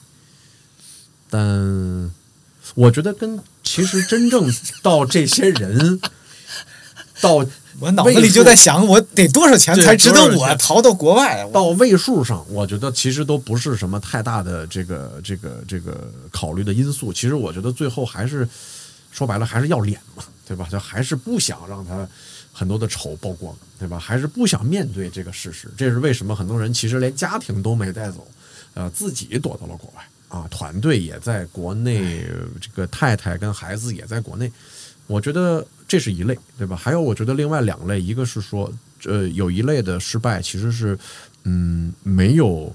赶上，或者是没有迭代自己啊，自己是跟出发的时候一样啊。我们要保持初心，说的好听，但其实说的不好听，就是没有跟上时代的节奏啊。有些人会遇到政策的这种突变，但政策突变之前，其实也是有很多的渠道，你可以知道哎呀，这是这种悲剧还挺可怕的，就是你挺可怕的你嗯干的这个事儿啊，超过你了，嗯，你自己跟不上你自己在做的事儿了。是我的妈！就你吹一大气球，吹大吹是哒是哒是哒是哒，是把你是给带带飞带了。飞了你你你嗯你这个里面就就特别特别特别严重的一个问题，就是创业者会特别最后会面对一个问题是，你在控制你的欲望，还是欲望在控制你？是你到最后你都根本停不下来。你碰到这样的问题了吗？就是我也我也有会有这样的问题，嗯就是你比如说，我说我们也有一个非常著名的创意热点啊，啊有一个非常著名的创意热点。那么这个公司呢，现在已经卖出去了，啊做一个对赌协议，啊、做了一个对赌协议，这就要求这几个老板在这几年当中，每一年都要呀完成是前两年那个卖了很多钱的那啊、家很吗？很很多钱的那个。北京、上海都有 office 的那家哎，吗，都就就是那啊家对公司，就是那家公司。那么这家公司需要在这一两年每每一年都要完成固定额的营业额，嗯，完不成，如果你完不成两万块钱，这个赔的钱你就会变成四万块钱，嗯啥叫对赌？就是这么个，他所以他们的算账所有的这些东西的系统就变了味儿了，就是你要控制预算，你要怎么怎么样，你要怎么怎么样，是所有的这些东西就就就变成这样了，所以在这个情况下，你是被欲望牵着走。还这这是这你在不这控甚至制不是被被欲望牵着走了，这是被，哎呀，这是被一个巨大的坑是的，吸进去了，是的，是吧？你都没有办法。那么我相信这家公司啊，还是有能力在未来的两年、三年完成这个事儿的。当然没有完成，有没有完成的？第一年没有完成，OK，去借高利贷，嗯借完高利贷之后还没有完成，然后就利高利贷利滚利，然后对赌也利滚利，就到了你说的那个情况，逃往海外。那确实这个数字值得淘一下啊，我觉得七八太七八千万的一个一个数字，要必须要淘了。这人现在已经找不到了，某创意热店的一个老板，就是北京的一家一家公司，不是刚说的那家吗不？是那家啊，对对，我也是，不是那家公司，我的妈呀！呀！我这个是得一定确认了啊！我们刚说的那家啊，如果有谁猜出来 了，不是他们，啊不是他 们出事了，他们好着呢。啊对，是另外一家。哦，嗯，但是呢，这种情况就属于你能不能控制住这个局，就是到最后他给你承诺的那个变现对赌之后的那个变现，你能拿到那个钱，还是没有当初的那个多。你算来算去之后呢，会变成，操！我这几年我如果不对赌，我好像也挣这么些钱。嗯，这是早期，这是为什么我自己的公司想帮扶的是早期创业者，就是这个原因。就是很明显，刚才你们举的例子就是，呃，他不是说自我没迭代，他是真的就是像锵锵说的，就是进了一坑还不知道，对吧？这是一哎个咱说的严肃点儿，咱说的不好听点儿，这就是法盲啊、在一个不该签字的地方签了字，对吧？以为自己是被公平的对待了，但是其实从资本跟资产两方来讲，资本永远是特别逐比资产要逐利的多，要很贪婪。哎，你看啊，创业这事儿啊，为自己创业，我觉得是值得的。嗯，然后呢，如果你的公司来了一大堆愿意跟着你干的兄弟，嗯啊，兄弟姐妹，嗯，你为他们干，像我们刚才说的，我好好干，这帮人就能过上好的生活，是他的家庭就能变好，嗯也值得干。嗯，但是我确实觉得，嗯当你为了一个你看不见摸不着啊的资本，嗯，在卖命的时候，嗯，这个时候是很容易把你自己的是的企业引向歧途的。没错，是的，是的，很多人是的现在办企业、创业，把引入资本当做自己重要的发展目标同意嗯啊、他们甚至不觉得这是一个阶段性目标，甚至觉得是一个终极目标，是的，嗯这是非常有问题的。是的，是的其实不管是拿到风投，还是最后说上市，这都是个阶段性目标嗯，对吧？你都是有人来给你投资，投资之后你干嘛？你这企业要，如果他们的钱让你都不是干你原来那事儿了，你要这个钱干嘛呢？嗯，是的，很多人在犯这样的错误。虽然你看我没有经验，但是我我确实眼瞅着很多人被那个投资啊给弄乱了。其实这是那三类创业失败，对吧？第一类是合伙人闹崩了，对吧？人的问题。第二类呢是自我没迭代，对吧？认知局限了，对吧？这是我经常问这个早期创业者，我说如果我投你的话，你哪天不当 CEO 了，你干吗？很多人他的本能肯定是啊， 不没没想过，对吧？没想过。但是我希望听到的答案是，那肯定啊，有一天我的事儿就是比我的认知要复杂、要要快的太多了。我的认知就是一个二十人的公司，对吧？小而够，嗯对吧？呃，所以第三类，就刚才咱们其实已经提到了，就是步子大扯扯了蛋了。啊，自己都没觉得呢，自己就死了，对吧？很多人都是这样。那这些人是怎么死的？要么就是扩张过快，要么就是干了自己没干出来的事儿呢，就上市了，对吧？就就开始卖了。但你说这些最后的原动力是谁呢？就是资本，对吧？谁让他跑那么快，对吧？这个挺有意思的，就是第一，我知道一些小公司、是是坚决不要别人投资的，嗯嗯就是以不要别人投资为荣，嗯，非常好。我我非常对，喜欢这样的对，头脑清醒干的干净人。净的，第二个呢，有一些大公司，嗯，也是坚决不要别人投资是的，就是一个呃，我跟 Sam 都毕业于著名的对外生意买卖大学，我我们当年的一个我那一届的一同学，我们最早也是同事，他现在是这个应该可以提，他现在是马氏的 CMO，嗯，哦，应该是 CMO 吧，还是叫首席，反正就就类似这个职位吧。我去年见他，我说马氏现在还是个家族企业吗？他说是啊，哇，马氏现在还是一还个是个家家族族企业，就是不要别人投资，不要别人的钱，嗯我照样可以干，而且也可能干成一个是吧？也快百年老店 了吧？其实说实话，脑子还是很挺清楚的。嗯，嗯，然后我也记得当年，呃，大卫奥格威，嗯啊，我应该是他在晚年的回忆里边儿，还是在书里边儿，他他是写过的。他非常后悔的一件事儿就是把奥美给投向了资本市场，嗯，就被人买走了吗？嗯，被一做塑料产品的给买走了吗？一个一个年轻人，对呀、嗯，呃，wares and plastic products 嗯，啊，没记错的话是这仨词儿，WPP 嗯，啊，电线与塑料 产品。对，就是奥美被买走了。嗯，奥格威这是他我他明确的说过，这是他晚年最后悔的事后悔的事就是自己的公司对就对最后变成对跟自己没关系了。嗯是你还是荣誉的什么董事长，你过得挺好的，嗯那就不一样了，嗯是吧？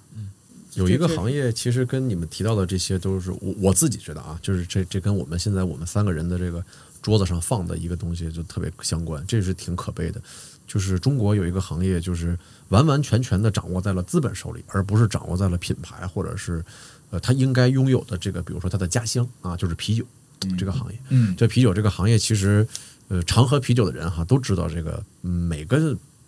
嗯地方的啤酒都是一个地方的味道，对吧？对。那无论是它是粮食的味道，它的浓度高低，它的水，然后它在什么情况下你喝，对吧？是就着饭也好，不就着饭也好，对吧？社交也好，但你会细看细扒一下这个啤酒这个行业哈，基本上中国的啤酒百分之六七十的都是控制在了外资啊、外商或者是就外那国几资个本手集里团，嗯嗯就那几个集团啊，所以这个是让我看就是比较像香香说的，就是还蛮可悲的啊。这个没有什么所谓的，呃，怎么说感情啊，或者是这个资本面前没有人跟你聊感情，对吧？这个还是这还是成功的，对吧？因为他们确实也救活了，或者是复复苏了，甚至是推高了很多的这个好的品牌在市场上的占有率也好，或者口碑。但是更多的啊、我们见到的失败的案例，其实是刚才说那仨，对吧？失败的原因，就第三种，这步子大扯着蛋了，其实都是因为资本的这种过快的，或者是过早的推动这个产品也好，团队也好往前走，其实说白了就是一个摔倒，对吧？就是一个摔倒，那自己都不知道怎么摔的，哎，我挺好的，我怎么就这样那样了？不是因为你，对吧？做了不该做的订单，或者是你交付不了，或者是你，比如有有的人拿了钱，反而欠了更多钱，对吧？像谢谢说的这种，哎，你挣的怎么少了？我觉得这事儿的根本问题啊，我自己猜这个问题出在这儿，就是资本是以无限的增长为自己的最终目的，嗯，但是企业啊真不一定不是跟着这个走，不是，是吧？你说一个嗯企业真未必我要无限的增长，是的，我就开一街边小饭馆儿，我这小饭馆儿我就希望我为什它。么要一对它的收入，你像这我一个百对年百年老店拉面馆儿，对我对我无限增长干我嘛为呀？什么要一直增长呢？对啊，那不就把自己累死了吗？嗯，何必呢？对，也不是哪个企业都能做到无限增长的，对，只有很少一部分能做到在有限的时间内啊维持足够的增长速率，是，太少了。就不是所有企业、所有创业者都要把这个事儿当做自己追逐的对目标对的。对，嗯这个其实本身就是一个，我觉得是一个特别反人性的事儿。嗯就是你每年比如说追求多少的增长，啊甚至是百分之多少的这种这种翻倍啊，这种还签合同嗯对对对，还签合 同。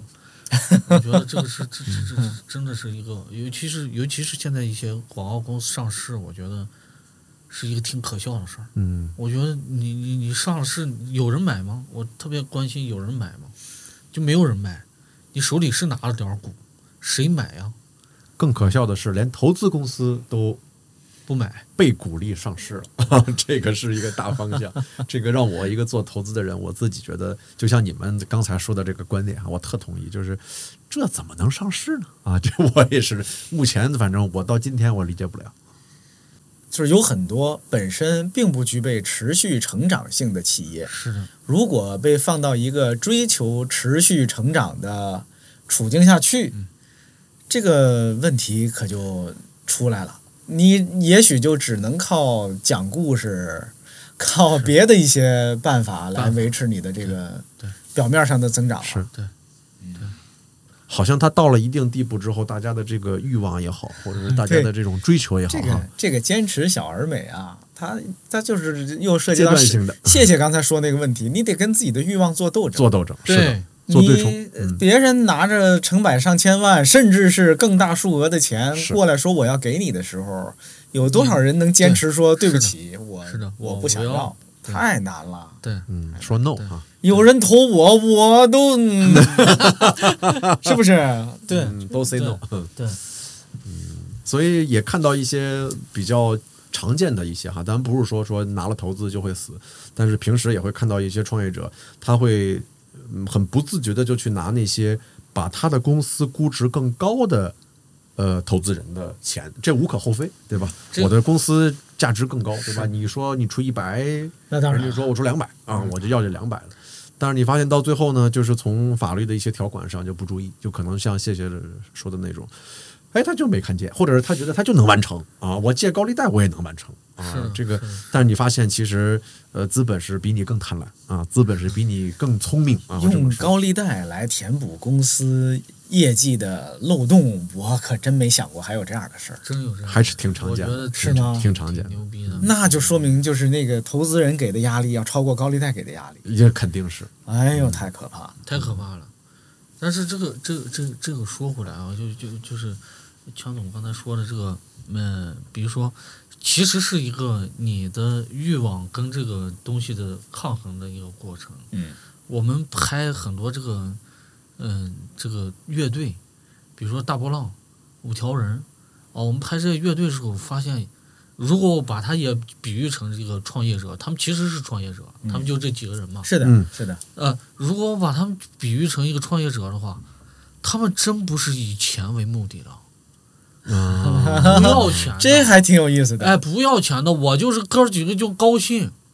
我就嗯哥儿几个就把这事儿玩透了，玩牛逼，我就我就喜欢这个事儿。世界上真有这样的人， 是同所意，以不是所有人都都是这种人，不需要天然的控制他那个所谓欲望。就是我们拍他的这个戏，哥们儿觉得这这个太操蛋，这个想法儿这个 idea 太太傻了，我不拍。然后几个人吵起来走了，就走了，当时就拍了就走了。不是啊，这是你出的 idea 啊，被人家对被人家这样我的了。我的 idea 被好几个特别牛逼的人骂过，一个是这个大波 浪啊，一个是这个沈腾，是说我操，这谁想的 idea？太太太太他妈傻逼了！走了，嗯，就当然，我觉得就是有这样人的。我觉得到最后一个是是你你在这件事儿里面快不快乐？我其我现在以以以我这几年反正这个创业的一个体会，我觉得钱只能带来刺激，这个刺激是非常短暂的。但是那个幸福感，你比如说，就像刚才那个，我做了一作品，我弄了一东西，倍儿牛逼，哎，那聊一个辈子那个那个聊一辈子，我跟你吹牛的时候，我不会说我操，我今年又分红分了多少，我又我你看我搞了这么一个东西，哎呀，我嗯，就是摇滚精神，那个、啊摇那个滚精神，钱，我觉得是一个刺激，有些确人确实就不不停的追求那个刺激嘛是，啊，就像吴亦凡一样这种啊， 哎，对吧？但 是要但是实又际上 得切了，嗯，人家吴亦凡也不以钱为目 的，也不一样， 钱是个过程，呃，钱是个过程，是个手段。手段嗯手段，所以嗯其实，其实我是觉得最后是你呃内心的那个满足感嗯跟幸福，是不是？你这就属于啊，那个那个何不食肉糜？就是嗯，你看创作带来的成就感，嗯嗯，咱们实话实说，嗯是只有少数人才有机会获得的获得的，嗯，对吧？对就是你，呃你你能创作点东西，你甭管是能画个画，能做个音乐，嗯能拍个片子，嗯，能写个小说，嗯，少数人才有这样的能力跟机会。是你这都是天之骄子，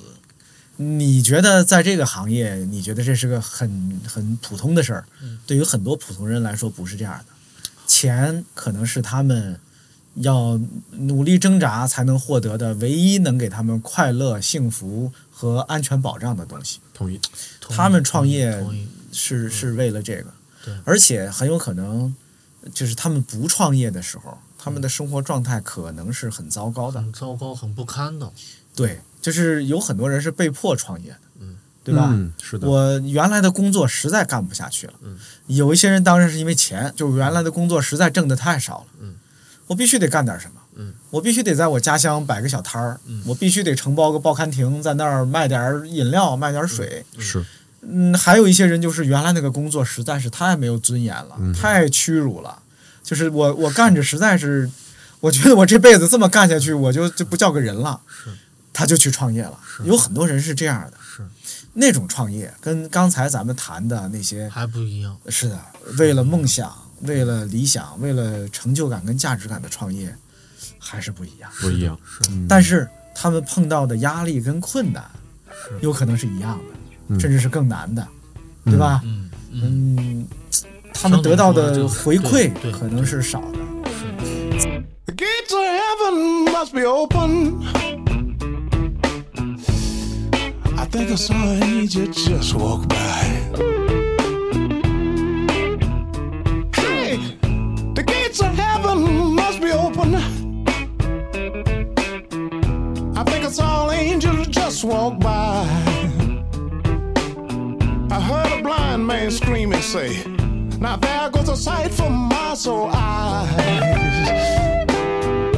There goes a sight from my soul eyes. Now there goes a sight from my soul eyes. What kind of woman is this? You should be locked up, pretty girl. In my bed. 创业，你们过得更快乐、更幸福，还是原来上班儿更快乐、更幸福？ 这话，这问题很难回答。我先说，嗯，因为刚发生嘛，我觉得，嗯，创业过得压力更大，这个这是废话，对吧？但是我觉得对生活的影响，我觉得最大的一点就是，真的就不是所谓的老板了，因为我也在创业，我跟我团队都在创业，所以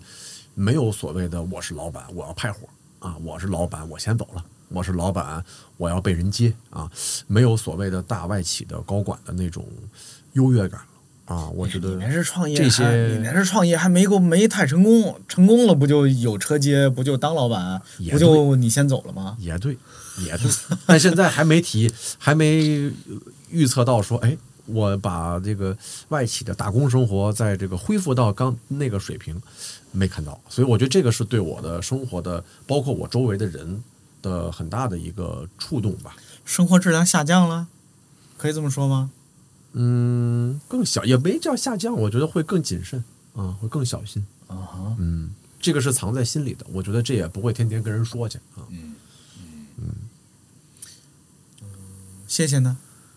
我觉得如果从个人生活来说的话，其实变化还挺大的。嗯那除了我觉得压力大以外啊，除了压力大以外，我觉得，呃，也突然意识到了，因为以前你就是一个个人嘛，你就是你自己，突然意识到了自己其实以前可能是一挺操蛋的人，然后对媳妇儿也挺操蛋哦，的啊。然后呢，这个中间的一些转变，就是你会变得慢慢的，你一些棱角或者你一些问题会磨掉。你可能会对周围的人，包括对你的家人，都是没有那么没有那么那么苛刻，或者像一个那以前的一个状态一样。我觉得这是一个变化。然后另外一个变化是，因为因为是处在一个创业状态了，你然后你还得养家糊口呀、嗯，对你还得玩命的去赚钱，你得算这个数去，啊，你得你得做到一个什么程度，能把这家给呃弄平了、摆平了。我觉得这是这是可能大家都会面对的一个问题，对，包括比如说那个呃我们那个另外一个合伙人生二胎了，你从算钱都能算出来，这个买卖不足以支撑他生二胎。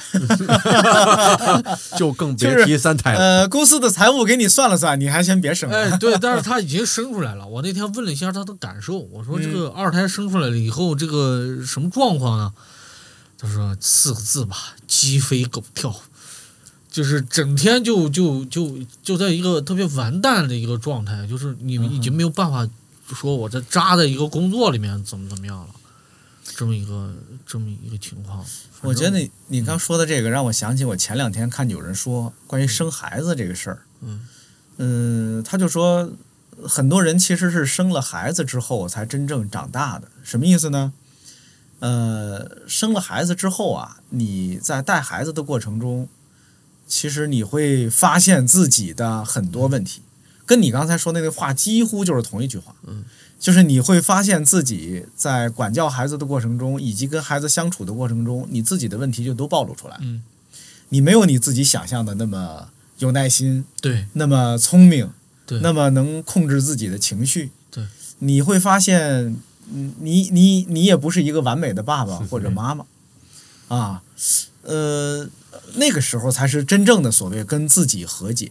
就是你才意识到哦，原来我是这么个人，是原来我在这个世界上是这么个对状态。是的是的，那你看别人的视角也会变化，也会对吧变？化就是我是这样么一这么一个人，我还有什么资格对人别人怎样怎样呢？是的，这跟你刚才说的那个当老板给你带来的变化是一样的如出一辙的一。样的，一样的，其实我觉得这个背后的道理是，就是开始对别人负责了。嗯，呃，就或者说你你开始在你对别人负责的过程中，或者真正对某一件事儿负责的过程中，你才发现了真正的自己。是的。这这可能是创业给人带来的收获吧，我会认为这是个收获，对对是吧？这是一个成长，对，整体嗯，更自由了吗？因为你看很多上班的人想创业，有一个重要的原因就是要自由啊，嗯，这个自由，咱也不能把它只理解成是那个自由散漫的自由啊。嗯你你追求自己的目标也是自由。嗯，你们觉得创业让你们更自由了吗？没有我觉得没有，诶，哎你俩竟然很一致，我觉得没有。我还找补了一下。你看，我本来以为你们会说对的，他我至少追求自己的目标了，所以我很自由。我也没觉有得吗对于一个初创创业的人，我的感觉啊，对于一个初创创业的人来说，呃，自由甚至对于他来说是一个更更危险的一个嗯事情，是是一个更危险的事情。更让人害怕实。际上，实际上到现在为止，我体会到我这这这一段时间就体会到几个点啊，其中一个点就是说，管理公司其实根本就不是管公司，是管自己。诶，哎这是什么意你思？把自己管明白了，这公司也就也就好我了。特同意，说的特别好。你把公，你把自己只要能管明白了，比如说你，你作为一个老板或者这个企业的管理者，你需要具备什么样的素质？你需要你的、你的吃喝住行，你的所有的这些东西都要怎么管理，你才能在这个位置上待着，嗯，才是符合你要去负责的责任的。嗯我我我不知道，大概大概是这么这么个意思。你只有把自己管理好了，你才能管理这个公司。你连自己都一塌糊涂，实际上是你是管不好这个公司的。这这是两件事，是一件事儿啊。就是我这应是该一理解件成事是说，我我能把自己管好，就是证明我有这个能力，我把这个能力用在管公司上就行，还是说我把自己管好了，我只要做得好，公司自然会好？这是是的一，这这是后边这个意思，是后边这个意思。后边这个意思。我只要做得好，公司就自然会好起来是。的，嗯实际上实际上管理公司，不管是管理自己的行为举止，或者所有的时间，嗯或者说自己的欲望，或者说自己跟员工怎么讲话，以及你比如说你出去见客户的那这个那个呃提案的那些表情等等等等，所有的这一切，你才真的把这个公司管好了。嗯，明白？对，这个啊，嗯，可能跟公司规模也有关系，跟公司是吧有？嗯就比如说你现在的这个几十人规模的公司，你自己就是这个公司的呃业务领袖兼文化领袖，是是吧？你就是这个公司大家的榜样。嗯嗯就是你你还别说是那些，你几点上班都会对大家的作息有影响，对因的，为大家看得见你啊。对对，等到你管一几千人的公司的时候，也许就没那么就就就不是这样的，对就不，是你就年会上对那个对负责扮成摇滚歌手出来唱首歌 就行。对对对对对，就是那是另外一种自由，就好像那个哎呃，T B 可以 T B 可以提吗？就好像 T B 一样，就是比如说在我们的会议室里面跟我们一块儿开会的时候，永远都拿着一杯酒，哎，这个腿可能放在这个桌子上跟你讲话，我觉得他已经到那个程度了，嗯啊，这个谢谢刚才说的 TB，是奥美大中华区董事长 TB 宋嗯，宋志明先生对对啊，我们很尊敬的嗯老校长老前辈。我觉得那是另外一种自由，我们现在我觉得做不到，其实他那也是一个榜样吧，榜样领袖吧，榜样，是吧？对，他告诉你，呃，这个行业，嗯，能应该以什么样的姿态来做，或者说可以做成什么样的状态。是是我以前啊听人说过，嗯，呃，这也是当时的这个跟创业这个关系不大哈，但是它跟一个企业跟一个管理者发挥的作用可能是有关系的。嗯，这是我听我的一些广告老前辈说的，他说他们当年刚入行的时候，呃，有一些老前辈说，就他们那时候的老前辈说，你看我手上戴的这块表，嗯，是几十万的。嗯后来熟了之后，他说我就要戴这么贵的表，哦我要让我的小朋友们看到，做我们这一行是有前途的。嗯，哦，我要让你知嗯道，在这个行业行业里边好好干，你在我这个岁数的时候也能戴这么贵的表。嗯九十年代的时候，啊戴一个十几二十万的表可吓人了，嗯是吧？那相当于带着当时的半套房在嗯在在胳膊上，嗯，一套房，嗯，是吧？是就是你看，这是另一种办法的管理吧嗯，还挺有意思的。是啊，就是我我这这个道理，他要不是这说样我还是真这样想不到是，这但样是它确实会有这样的作用。对，我刚入行的时候，我就会看我领导的生活状态来嗯推测我以后的生活状态， 啊，对吧？就是那你我算机灵的，就我十几年后我就能变成你嘛，我好好干，十几年后我就能变成你，嗯是是到你这岁数我就能过你这样的生活，是，这是最直观的，对，是吧？对嗯 Sam 你呢？我们的问题还是刚才那个，就是呃，创业和原来在公司里工作这两种生活状态。我觉得之前的之前的状态更更真实，更不害怕，嗯、更呃想把很多事情做完美啊，就是呃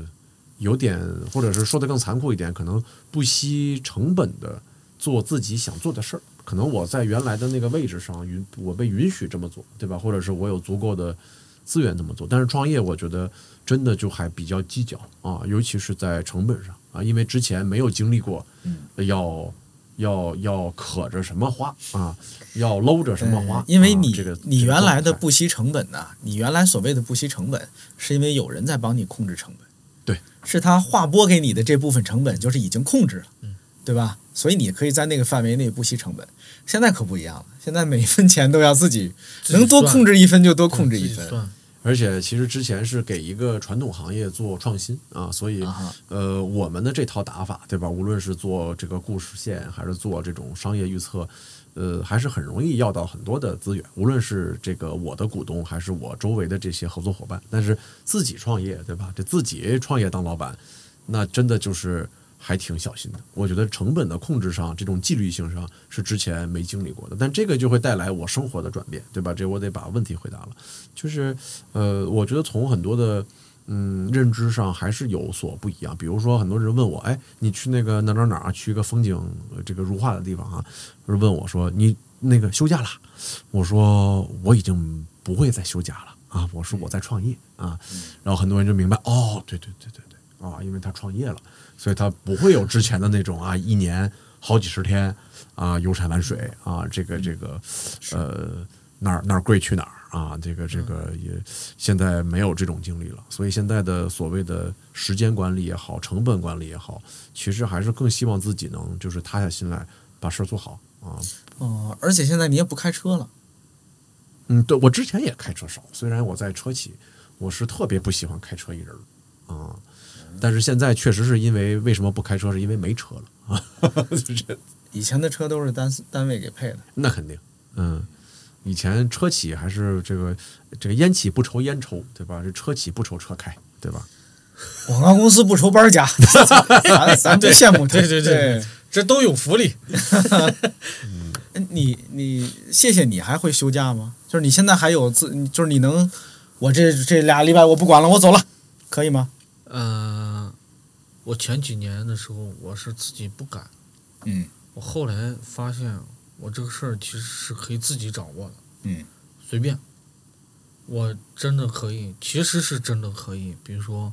我就这两个星期我就消失了，我回新疆了，或者嗯我就、我就我就去国外哪儿玩了，也没事儿，也没事儿，也没事儿。也不要高估自己哎，的重也别要性。高估自己，我就我这这个体会就是，你一定要是呃高看自己，低呃高看别人，低看自己。就是别觉得没了你，好像这个事儿就就就不赚了。明白？因为我们有好多次的一个情况呀，就是就是客户，你比如说客户想这么剪，就是剪片子，嗯，我想这么剪，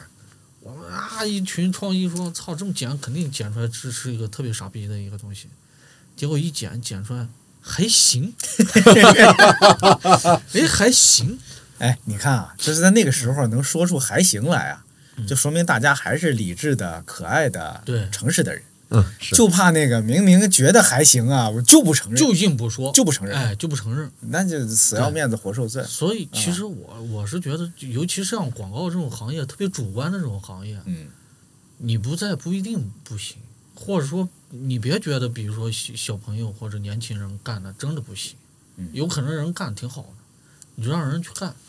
就是你已经把这个事儿铺到这儿了，你就嗯你就就放心就完了。这个是是这个自由，我觉得是比以前 OK 的。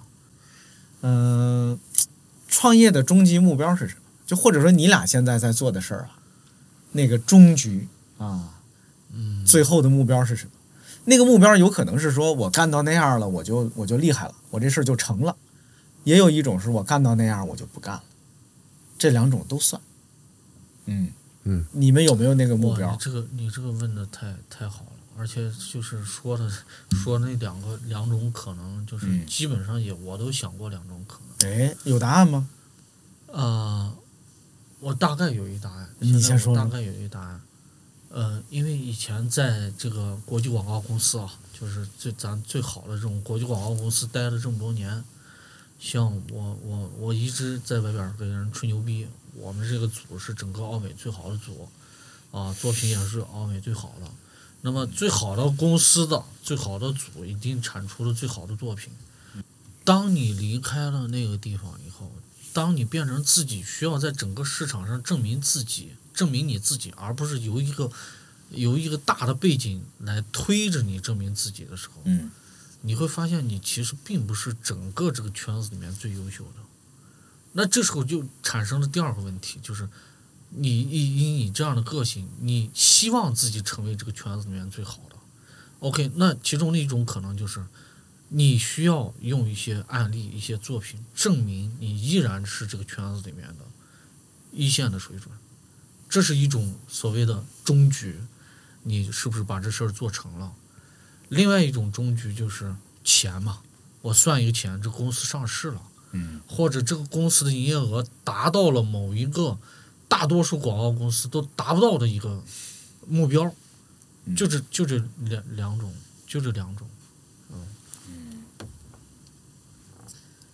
呃，你看你这个是非常清楚的，谢谢。为什么呢？是因为你的这个创业呀，其实还是在原来这个行业的框架内，是，你是有一个尺度，在你旁边儿，你是没有动那个尺度的，嗯，对吧？这个对行业有标准，这个行业有它的作业的规范，对你还是在遵循着那个东西。但是像 Sam 在做的这个事儿可就不一样。Sam 在做的这个事儿，其实第一，这这这并不依附于某一个行业的规则和标准。嗯哼，第二，甚至是我我觉得他可能他的业务模式嗯，都是在自己摸索的，在探索的。在创造新的可能性的。那个新的可能性用原来的尺度可能量不出来，是所以也许只能说你个人的，你个人怎么看这个事儿，你个人怎么评估或者预估你可能达到的高度。嗯，我觉得去去年这个时候开始创业哈，当时的抉择是挺多的啊，一个是留在前单位啊，换到另外一个岗位去，然后、呃，还有一个非常诱人啊，现在想想也非常诱人的一个 offer 啊，这 offer 呢、是一个把我变成一个外国身份啊，然后、呃管理了我家庭的所有的这个吃喝拉撒啊，然后哎呦。呃对，让我去做一个 CEO，你听着啊，好像非常的完美啊，非常的完美。我的那一任的，我如果去了，我的老板是我当年在这个德国企业的某一任的呃好朋友啊，就是非常的好啊。第三个选择就是创业，但是我觉得就刚才可能是谢谢刚才说的，就是好像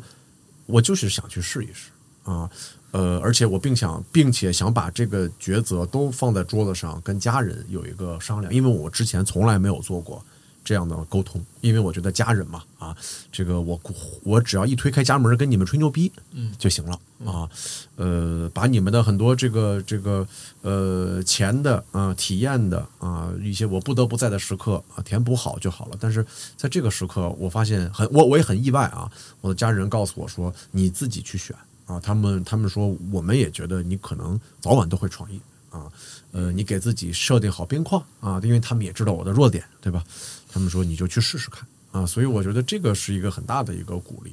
所以我觉得那终局是什么？我觉得终局还是想成为一个能帮助别人啊，并且这个不费吹灰之力就能帮助别人的人。我觉得有两个地方我可以帮到他们，就是我希望啊，终局发生的时候可以帮到他们。一个就是，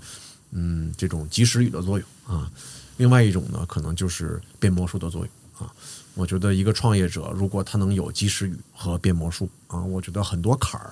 都可以化险为夷啊，也不至于说我也要跟人签对赌，对吧？然后，呃，我把创业者都变成这种，要么是苦劳力，要么就是赌徒。我觉得我不是那种人啊，所以我的终局可能并不是说两三年内啊就看到了，不会。我觉得可能是一个，甚至说的有点虚，但是可能我心里就是这么想的，就是这可能是一个一生的需要验证的事儿。啊，这没有什么终点，说哪天说我就怎么着了，好像不会。我好像，比如说七十岁，我或者八十岁，我说再老，我好像也可以继续这么做，啊，也可以继续帮助创业者啊。所以我觉得这可能是一辈子的事儿了。他这个他这个说的特别像强总嗯那个那个去朗读的那个《我和地坛》，我老听，就是它里面就有这么一段儿，有些事儿要一辈子你要去是琢磨、是去想，是，可能到最后都没答案。到最后可能没答案，或者是没有期待中的那么的完美啊。嗨，其实人啊，这么一种渺小的动物，要想一辈子弄清一个事儿的答案，是很难的，嗯是对吧？就是我们人作为一个整体，是有可能在漫长的历史里边儿，大家一块儿找到某个事情的答案的，一点儿一点儿，就像一堆蚂蚁搬一个大大大大木头或者大什么玩意儿搬，是有可能搬动的。但是单靠一只蚂蚁，说你没没搬到，或者你搬到中途啊，你没没扛到最后，这是非常正常。不要给自己就没找到也正常。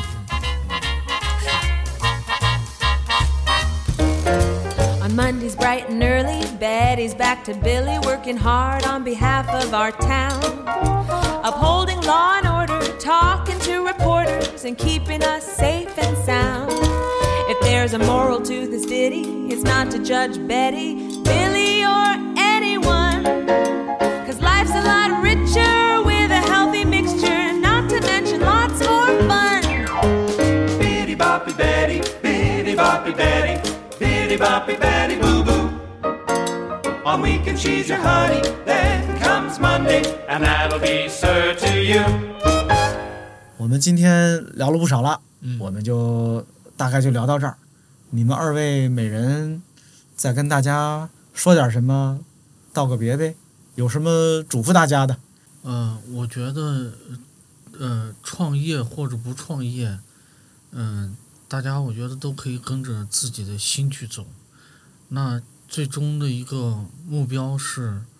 嗯、我觉得是自己的一个幸福感，或者说人生当中的一个特别不一样的一个体验。嗯，千万不要带着一个必须的或者一个特别功利的目标去去干这件事情。好，Sam，我觉得多跟这些人聊聊啊、这个三种人吧，一个就是、第一个就是家人啊，家人家人，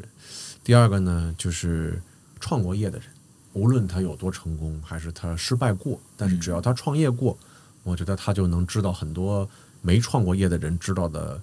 你一辈子都想象不到的事儿，对吧？就像现在这样，我觉得第三种人呢，就是你要跟你站在你对立面的人聊聊，比如说投资机构啊，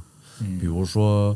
呃就不想创业的人啊，包括外企高管，比如说退了休的人啊，这些站在对立面的人啊，听听他们是怎么看的，怎么想的，然后因为创业就是在去突破啊，就是在跟自己对抗的力量做斗争的一件事儿啊，所以我觉得多跟这些人交流交流，忠言逆耳啊。如果这三拨人，呃，听完了计算计算，发现哎，好像我还是想去，对吧？试一下，或者是想去完成点什么啊、想去怎么怎么样，我觉得那就去做吧啊、我觉得真的没有比任何一个时刻比现在的中国更适合创业了，这真的是真的。哦我觉得你刚才说的这里边又有一个重要的信息，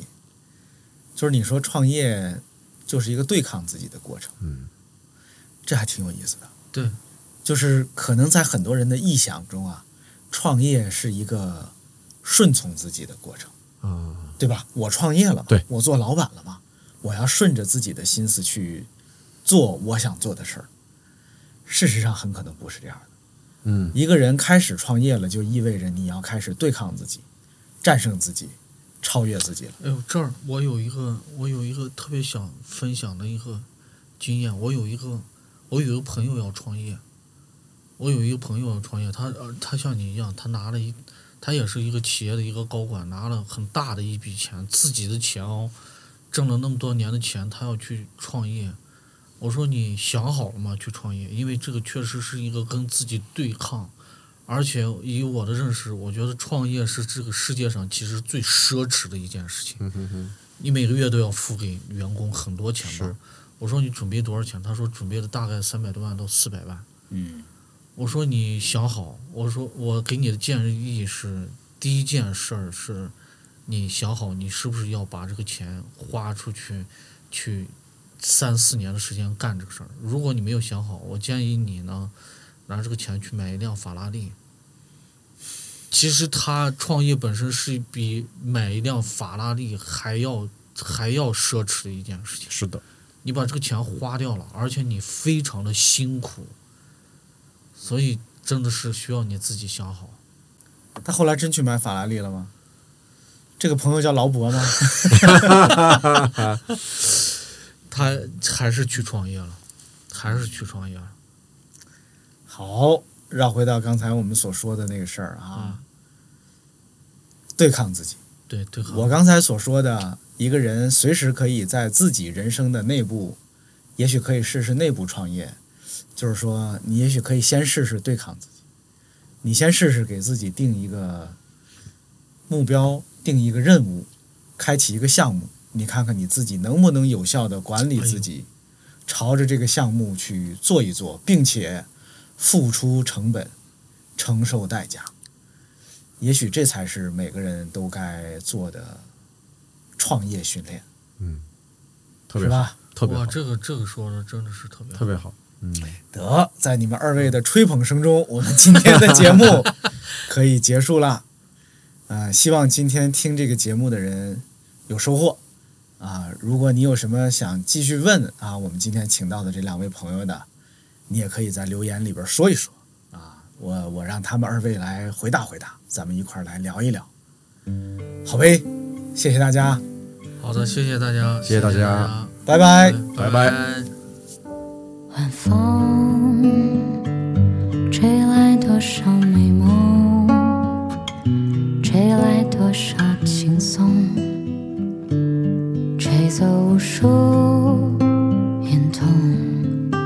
迎着风，静看水影朦胧，遥望无尽星空，忘掉那些我不曾。湖面上闪烁的点点流萤，夜空中点点的星，那些花香树影，随夜色染成透明。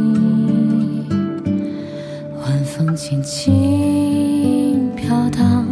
心事都不去想。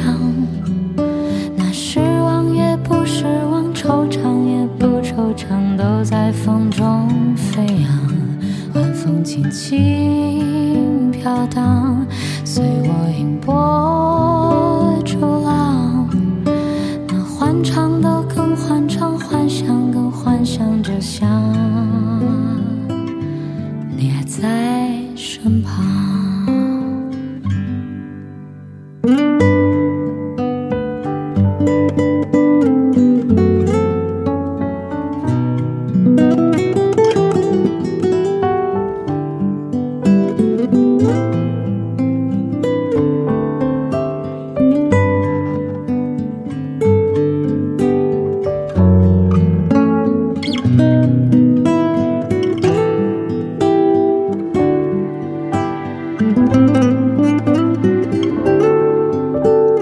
湖水中鱼儿在缓缓游动，穿梭在谁的身影？直到天色未明，都消失的无踪影。晚风轻轻飘荡，心事都不去想。那失望也不失望，惆怅也不惆怅，都在风